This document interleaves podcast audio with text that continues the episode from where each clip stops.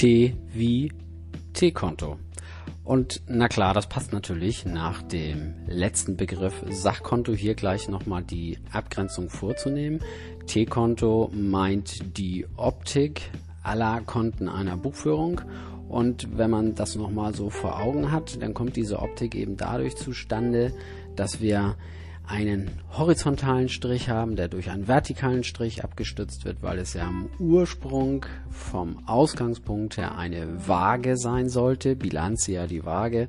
Und so sind eben auch die T-Konten damals bezeichnet worden, weil es eben immer noch so sein muss, dass wir links und rechts die Möglichkeit haben, in der Mitte abgestützt gleiche Gewichte aufzustapeln. Deswegen sehen die Dinger aus wie T-Konten. Die Gemeinsamkeit, die die T-Konten haben, ist eben die Seitenbezeichnung. Ein Konto einer Buchführung in T-Kontoform erkennt man immer an der Seitenbezeichnung soll und haben. Und zwar für alle durchweg ausnahmslos identisch. Links die Sollseite, rechts die Habenseite. Wer in Schleswig-Holstein ausgebildet wird, hat immer einfach die Eselsbrücke Schleswig-Holstein soll haben. Also was steht zuerst? Das soll und dann das haben. Das kann man, glaube ich, hier nicht verkehrt machen. Aber wer mit der schleswig-holsteinischen Eselsbrücke nichts anfangen kann, dem sei zumindest gesagt, es kann niemals andersrum sein. Wir sprechen hier vom Hauptbuch. Die T-Konten findet man im Buch der Buchführung wieder, nämlich in dem Hauptbuch, auch wenn man das heute in einer EDV-Buchführung so gar nicht mehr abgrenzt, aber das ist der Ursprungsgedanke.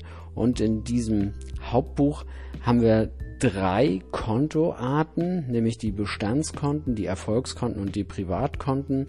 Und das ist ganz wichtig, diese Unterscheidung auch nochmal insofern sich anzugucken, dass man sich sicher sein kann, es gibt nichts mehr daneben. Also es wird immer so als umfangreiches Werk natürlich angesehen und das ist es auch von der Fülle der T-Konten. Gibt es natürlich ohne Ende, aber es ist begrenzt auf diese drei Arten und bei juristischen Personen ohne Privatbereich sogar nur auf zwei Arten. Und die Kunst ist, diese Sprache zu beherrschen, was gehört wozu in welchem Bereich ist ein Konto angesiedelt. Und das geht eben nur über den Namen des T-Kontos.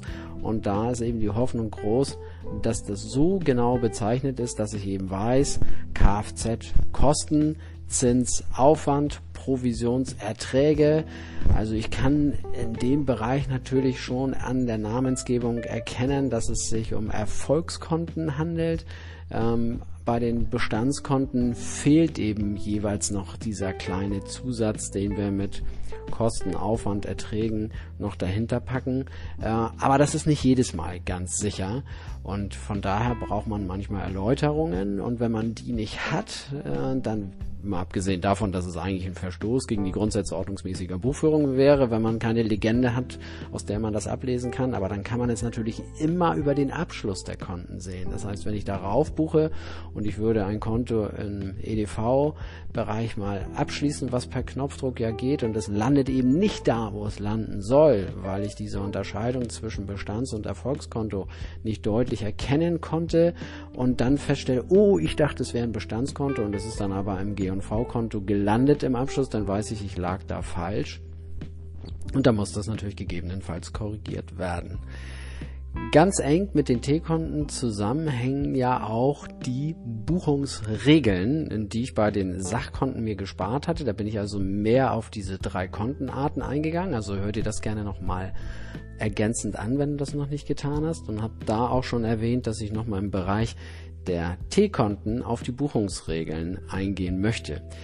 Jede Buchführung startet mit Eröffnungsbuchung und ein T-Konto bekommt insofern immer auch als Saldenvortrag einen Eröffnungswert. Das gilt nur für die Bestandskonten, weil die Bestandskonten kommen ja aus meiner Bilanz zum 31.12.1.1., also zu Beginn des Jahres, habe ich Eröffnungswerte. Und diese Eröffnungswerte kommen entweder von einer Aktiva oder von einer Passiva und landen dann entsprechend für die aktiven Bestandskonten mit ihrem Anfangswert im Soll und für die passiven Bestandskonten, weil das die andere Seite ist, haben wir den Anfangswert im Haben zu Beginn des Jahres vorzutragen. So, und diesen Buchungsregeln folgt dann auch das gesamte Jahr bei den Bestandskonten. Das heißt, ich habe dann auf den aktiven und passiven Bestandskonten als Orientierung, wo erhöhen die sich, habe ich jeweils die Futterregelung, weil ich immer sage, das Erhöhungspotenzial ergibt sich dann auf der Seite, wo der ursprüngliche Anfangswert zu finden ist. Das heißt, die passiven Bestandskonten haben ja ihren Anfangswert im Haben, deswegen werden dort auch die Erhöhungen im Haben erfasst.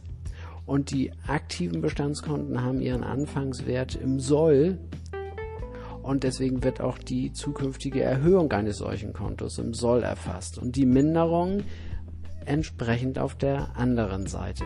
Und das heißt, mein passives Bestandskonto mindert sich im Soll, mein aktives Bestandskonto mindert sich im Haben. Und das ist die Besonderheit bei den Beispiel Bestandskonto, weil die werden ganz häufig vermehrt und vermindert. Das heißt, da ist es oft so, dass auf beiden Seiten bebucht, gebucht wird. Es geht mal was aufs Bankkonto raus, es geht mal was vom Bankkonto runter, es kommt mal was in den Fuhrpark rein, es wird aber auch mal was verkauft.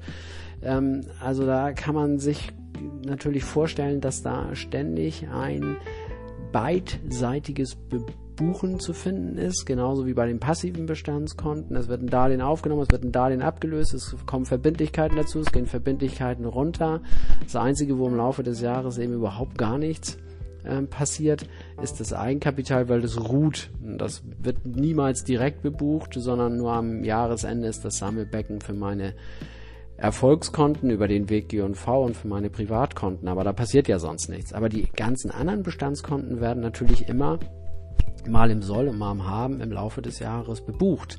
Und ich kann am Ende aber immer schon feststellen, wenn ich die Konten abschließe, liege ich richtig oder nicht, weil ein Konto muss, bis auf zwei Ausnahmen, ein Konto muss am Ende des Jahres im SBK dort wieder landen, wo es auch zu Beginn des Jahres gestartet ist.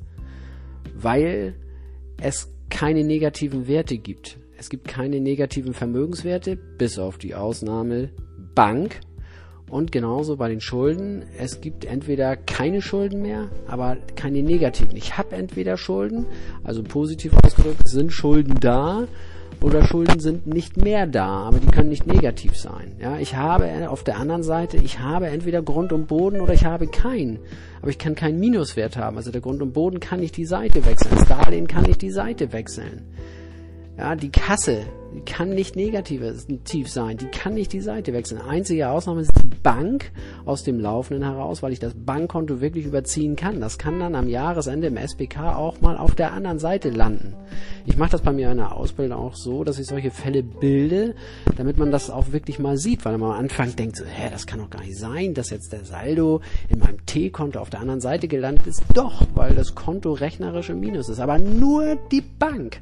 Für die anderen Konten gilt das nicht. Und das, was noch die Seite wechseln kann, wenn es ganz dumm läuft, wäre am Jahresende das Eigenkapital. Das ist natürlich regulär auf der Passivseite der Bilanz zu finden, weil wir mehr Vermögenswerte hoffentlich und weniger Schulden haben, so dass das Eigenkapital ein Gutes ist. Und das würden wir auf der Passivseite finden. Aber das kann natürlich durchaus mal negativ werden. Durch Verluste, durch hohe Entnahmen, also über die Einlagen und den Gewinn hinaus und so weiter. Das Eigenkapital ist also nochmal ein, ein besonderer Punkt, weil da ist es durchaus möglich, dass ich mit einem negativen Kapital dann auch ende. Aber das sind die beiden einzigen im Schlussbilanzkonto, wo man sagt, okay, da äh, ist ein Seitenwechsel regulär denkbar. Ansonsten nicht. Das muss mir auffallen, wenn ich diese Konten abschließe.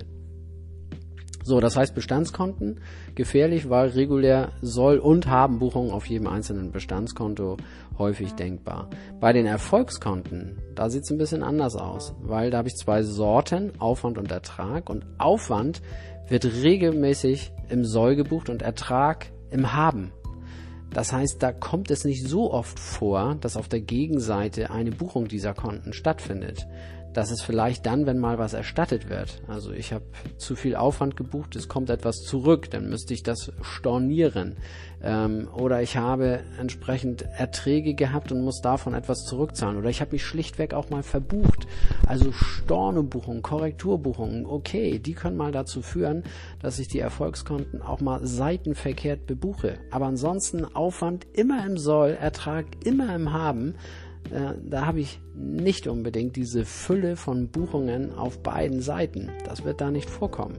Das nur mal so als Orientierung. Und das liegt eben daran, dass es auch so gewollt ist, weil ich Aufwand und Ertrag nach dem Handelsrecht ganz klar durch das Saldierungsverbot trennen muss.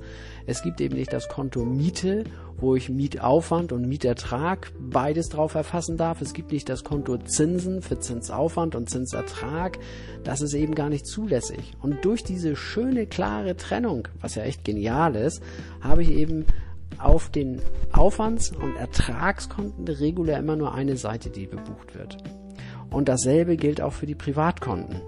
Auch da habe ich zwei Bereiche, Entnahmen und Einlagen. Entnahmen immer im Soll, Einlagen immer im Haben die sind ähnlich vom Charakter her wie die Erfolgskonten. Ja, das Besondere ist da eben nur, dass die Privatkonten sich nicht auf den Gewinn auswirken dürfen und deswegen schließt man sie direkt ins Eigenkapital ab und nicht über das G&V-Konto erst, wie die Erfolgskonten. Das ist aber auch alles. Ansonsten werden Entnahmen immer im Soll gebucht. Das heißt, mein T-Konto Privatentnahmen, es heißt dann ja Privatentnahmen, äh, damit man gleich bei der Kontobezeichnung sieht, dass es ein privates Konto ist, wird immer Sollbuchungen nur haben und mein Konto Privateinlagen wird immer Habenbuchungen ähm, zum Vorschein bringen. Das heißt, da haben wir nicht diese Mischung wie bei den Bestandskonten. Damit einhergehend, jetzt ist der Podcast ja schon ein bisschen fortgeschritten, sehe ich, damit einhergehend aber nochmal die Buchungsregeln äh, von der anderen Seite betrachtet. Und das äh, mache ich immer ganz gerne anhand des Bankkontos. Also wir stellen uns mal vor, ähm, vom Bankkonto geht Geld ab, weil dieses Bankkonto kann man jetzt ja sehr leicht betrachten. Das Bankkonto, da geht Geld ab, das wird geringer. Das bedeutet, ich habe auf dem Bankkonto eine Habenbuchung. Was kann jetzt im Soll eigentlich erfasst werden als Gegenbuchung? Was kann es nur als Sollbuchung eigentlich in einem Buchführungssystem überhaupt geben? Das heißt, wenn was vom Bankkonto bezahlt wurde, und ich suche jetzt eine dazugehörige Sollbuchung, dann kann das nur sein, dass ich irgendein aktives Bestandskonto erhöhe, weil ich zum Beispiel etwas angeschafft habe. Es kann sein, dass ich ein passives Bestandskonto mindere, weil ich zum Beispiel Schulden getilgt habe. Was kann ich noch im Soll buchen? Jetzt kommen wir zu den Aufwandskonten. Ich kann einen Aufwand erfassen, der wird nämlich im Soll gebucht. Oder das, was vom Bankkonto runtergegangen war, war in Wirklichkeit eine Privatentnahme. Die kann ich dann nämlich auch im Soll erfassen. Aber mehr gibt es nicht. Eine Sollbuchung kann nur sein Erhöhung aktives Bestandskonto, Minderung passives Bestandskonto, Aufwand oder Privatentnahme. Ja, das ist ganz wichtig. Damit grenzt sich das nämlich ein. Natürlich bleibt ein Buchungssatz immer noch schwierig, weil die andere Seite nicht so klar ist wie bei mir jetzt das Bankkonto. Aber als Orientierung, was überhaupt als Sollbuchung möglich ist. Und genau der umgekehrte Fall, es geht Geld auf dem Bankkonto ein, dann bebuchen wir es im Soll. Was kann jetzt eine dazugehörige Habenbuchung eigentlich nur sein? Was ist überhaupt möglich? Was kann man überhaupt im Haben buchen? Erste Möglichkeit, ich erhöhe ein passives Bestandskonto. Also beispielsweise geht Geld auf ein Bankkonto ein und es erhöhen sich ja gleichzeitig die Schulden, weil ich ein Darlehen aufgenommen habe. Also Habenbuchung, Erhöhung passives Bestandskonto. Oder Minderung aktives Bestandskonto. Was kann das denn beispielsweise sein? Indem etwas aus dem Anlage- oder Umlaufvermögen abgängig ist und ich dafür eben Geld bekommen habe. Das heißt, das aktive Bestandskonto mindert sich. Ne? Ganz einfacher Fall wäre die Kasse, da habe ich Geld rausgenommen, habe es aufs Bankkonto eingezahlt. Kann aber auch sein, dass ich einen Teil Grund und Boden veräußert habe. Also Minderung aktives Bestandskonto kann auch im Haben sein. Oder, was kann ich noch im Haben buchen? Einen Ertrag. Das heißt, die zugehörige Buchung zu der Bank, Sollbuchung, ist dann an einen Ertrag. Das wäre noch eine Möglichkeit. Und viertens, es ist ein privater Vorgang, also eine Privateinlage. Das sind auch da die vier Varianten. Erhöhung passives Bestandskonto, Minderung aktives Bestandskonto, ein Ertrag oder eine Privateinlage. Mehr geht da auch nicht. Und wenn man diese Buchungsregeln beherrscht und sich das immer überlegt, kann das eigentlich sein, was ich da mache auf meinem T-Konto bei der Erfassung soll haben, äh, dann hoffe ich, dass man sich daraus eben seinen Buchungssatz zusammenbasteln kann. Das wäre jetzt eigentlich das, was ich versuchen wollte, hier zum Begriff T-Konto nochmal deutlich zu machen. Diese festen Buchungsregeln. Viel Spaß bei der Arbeit.